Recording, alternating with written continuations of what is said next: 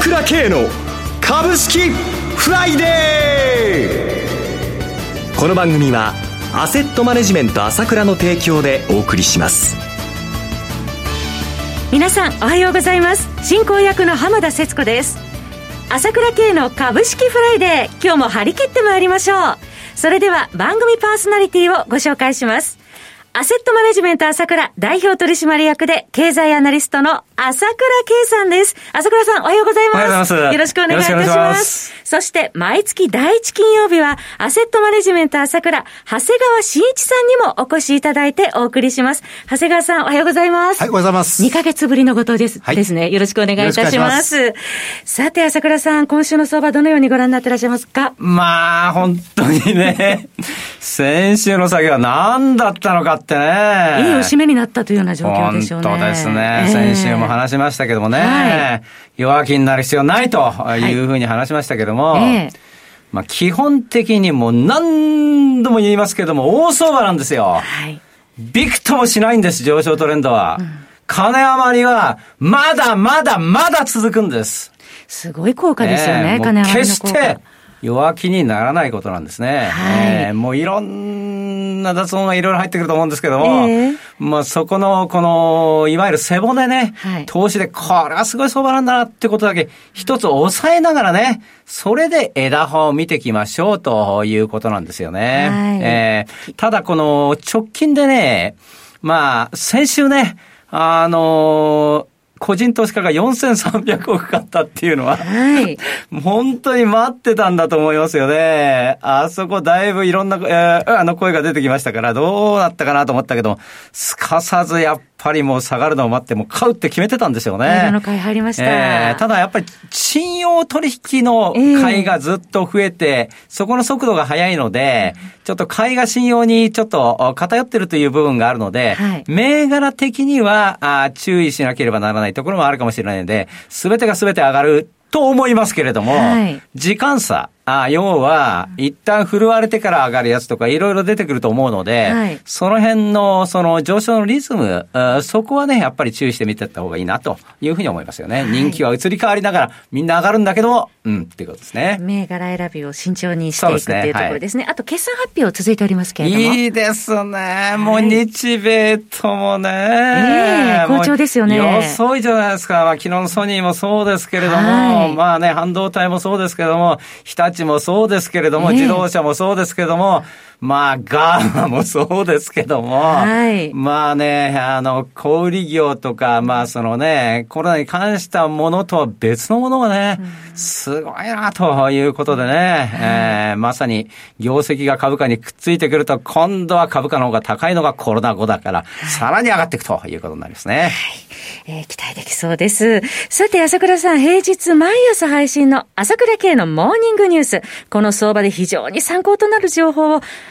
数多く毎朝配信されてますよね。そうですね。えー、えー、まあ YouTube で話したり、ここで話したりしているようなことを毎朝、まあ、あの、コンパクトに話してるんでね。はい、やっぱり聞くと、やっぱりかなりやっぱりこう、なんていうんですかね、あの、投資の核っていうか、えー、まああ、いわゆるこの、まあ強いっていうのもいいのか、いいのかもしれませんけども、あまあ、そのね、えー、元気作られて、えー、投資がうまくいきますよ、という声が多いんで、ぜひこれね、あの、毎日放送してますんで、5分30秒聞いてもらいたいですね。寄り付き前の貴重な情報、そして朝倉さんの強気の相場見通しが平日毎朝聞けるとは本当にお得です。皆さんもぜひチェックされてください。朝倉系のモーニングニュースは、朝倉さんの情報発信会社 ASK1 のホームページからお申し込みください。1ヶ月税込み720円です。クレジットカード決済のみとなります。お問い合わせは、朝倉さんの情報発信会社 ASK1 のフリーダイヤル0120-222-464 0120-222-464 464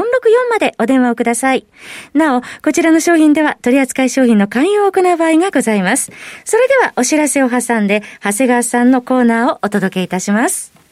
鋭い分析力で注目、経済予測のプロ、朝倉慶。日々のマーケット情勢や株式情報、個別銘柄の解説を、朝倉本人とスタッフが、平日16時、メールでおよそ7分の音声を無料で配信中。株の判断に迷ったら、朝倉慶。詳しくは、アセットマネジメント朝倉のウェブサイトへ、本日の市況解説無料メールマガジンにご登録ください。アセットマネジメント朝倉は、証券取引、金銭有価証券の予託、貸付行為は行っておりません。また情報提供する金融商品の取引では、相場変動などにより損失を生じる恐れがあります。取引説明書、契約締結前交付書面などを十分にお読みいただき、ご理解の上お取引ください。金融商品仲介業者登録、関東財務局長金中第605号。さて、ここからは、長谷川新一の株式金曜ダービーのコーナーです。一つお気をつけいただきたいのは、買い推奨するものではございません。長谷川さんの視点で注目される銘柄を挙げていただきます。投資の最終判断はご自身でお願いいたします。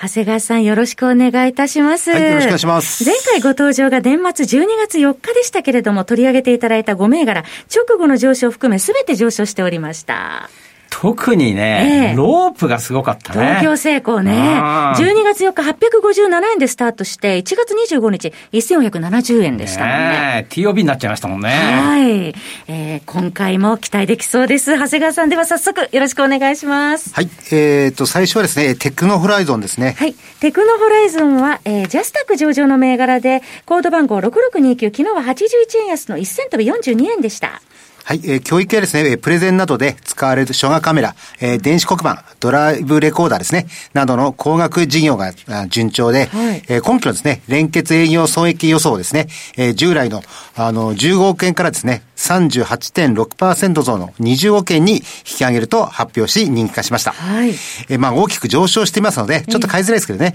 なの PR はまだ8倍台と割安です。はい。で、ちょっと四半期の決算のブレが大きくてですね、まあ乱高下した銘柄で、まあ怖いというイメージもですね、持つ方も多いかもしれません。ただですね、毎回第一四半期の赤字発表で大きく売られる7月末までですね、まあ半年ありますんで、えー、買い方からすればですね、安心感はあるのかもしれません。はい。続いての銘柄いかがでしょうか？はい、えー、田岡化学です。はい。田岡化学工業は、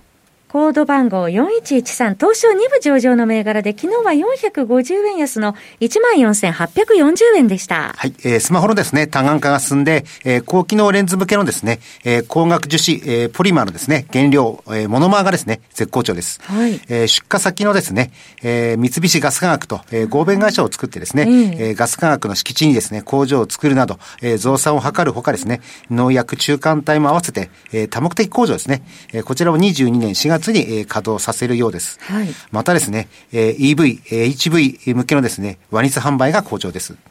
まあ、これら車体にはですね、えー、マグネットワイヤーと言われる、まあ、電気エネルギーとですね、磁気エネルギーを、まあ、互いにですね、交換するために、えー、用いられる重要な部品があります。はい、このコイルをですね、コーティングして、まあ、保護する重要な商品です。えー、特にですね、売れている中国での販売を強化するためにですね、えー、上海にですね、えー、反射を作ってですね、うん、えー、稼働させています。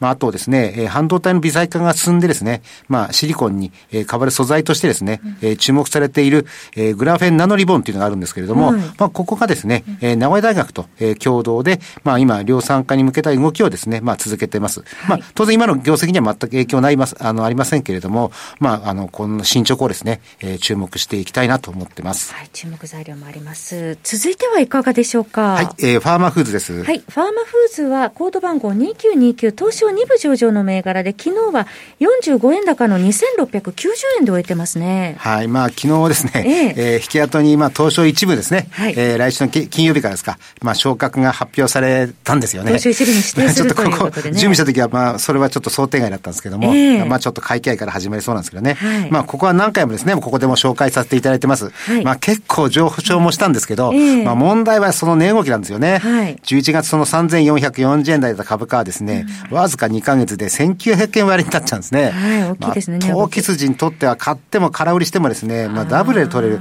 まあ美味しい銘柄の一つになっちゃってますよね。なるほど。まあ多分広告戦的の多さにですね、古代広告の勘を見てるのかなと思うんですけれども、えー、あの、まあね、ニューモなんか女性中心にね、リピートが入ってるんですけどね。はい。まあしかし、ただ今回ですね、まあこの東証一部もありますし、あの、東京三菱、や、えー、タラベ三菱製薬とのですね、はい、まあ自己免疫抗体での、まあ開発段階に進んだということで、マイルストーン3億2000万をですね、まあ受け取ったニュースが出たんですけども、はい、まあこういった業績面だけじゃなくてですね、えー、えー、相当面白い展開になってきたんではないかなと。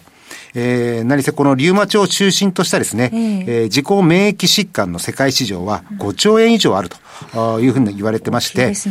えー、しかもその田辺三菱、えー、製薬はですね、そのリウチ分、えー、リウマチ分野ですね、世界シェア第6位ですから、はい、まあそこが認めたということはですね、まあかなり、まあ今後臨床があの待ってますからね、えー、あの、期待できるんではないかなと思ってます。はい。で、まあ、その、相変わらずですね、ニューモはもう絶好調ということで、えー、ついにわずか2年でですね、ヘアケア市場で売上日本一になったということです。まあ、今後、ニューモシャンプーなんかもね、えー、出てくるみたいですし、はい、まあ、受給面はね、あの、改ざんもちょっと多いんで、500万以上あるんで、えー、少し難しいところありますけれども、面白い展開になりそうです。はい続いての銘柄いかがでしょうか？はい、えー、次はベイカレントコンサルティングです。はい、ベイカレントコンサルティング、コード番号6532、東証一部上場の銘柄で、昨日は130円安の16,920円でした。はい、えー、まあデジタル技術をですね、活用したコンサルティングが強みの企業で、はい、えー、デジタルトランスフォーメーションですね、うん、進展で最も恩恵を受ける企業の、えー、一つと言えるでしょう。はい、えー、業績は絶好調。えー、第3クォーターの時点でですね、売上は30.6%増、営業利益80.2%増となっています。はい、まあ、このデジタルトランスフォーメーション導入でですね、えー、えー、効率化をあの推進するにはですね、まあ、あの、結局は総合的にやっぱりコンサルティングを受ける必要があるというふうに感じる企業がですね、あの、これからもかなり増加すると思いますんで、はい、デジタル化、本命企業と言えると思います。はい、DX 関連ですね。えー、最後もう一銘柄お願いできますでしょうか？はい、えー、東京精密です。はい、東京精密はコード番号7729、東証一部上場の銘柄で、昨日の終値は200円安の4785円でした。はい、えー、半導体チップのですね、えー、良品、不良品を検査する、えー、ウェーハえー、プロービングマシンでですね、世界のトップということですね。はい、で、半導体事業で、まあ、順調にですね、受注を、えー、増やしているほかですね、もう一つの計測器事業もですね、底入れしてきたようです。はい、まあ、半導体事業だけでなくてですね、まあ、両輪で、えー、稼げるようになって、あの、来ているのは強みと言えるのではないでしょうか。はい、えー、まあ、半導体関連自体がですね、まあ、超足元、調整局面ですので、あの、再度、えー、この値段でですね、注目していいんではないかなと思います。はい。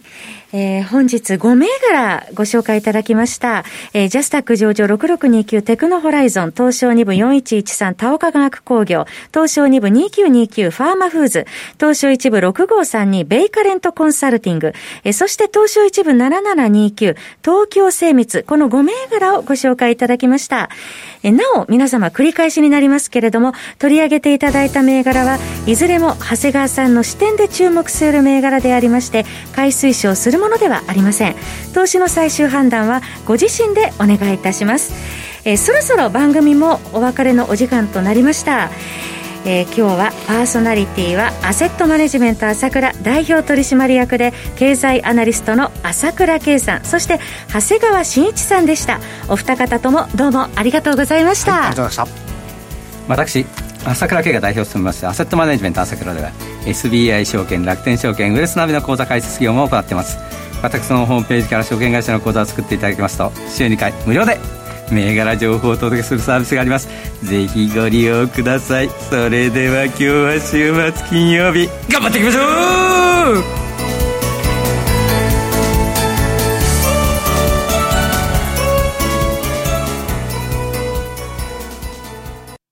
この番組はアセットマネジメント朝倉の提供でお送りしました。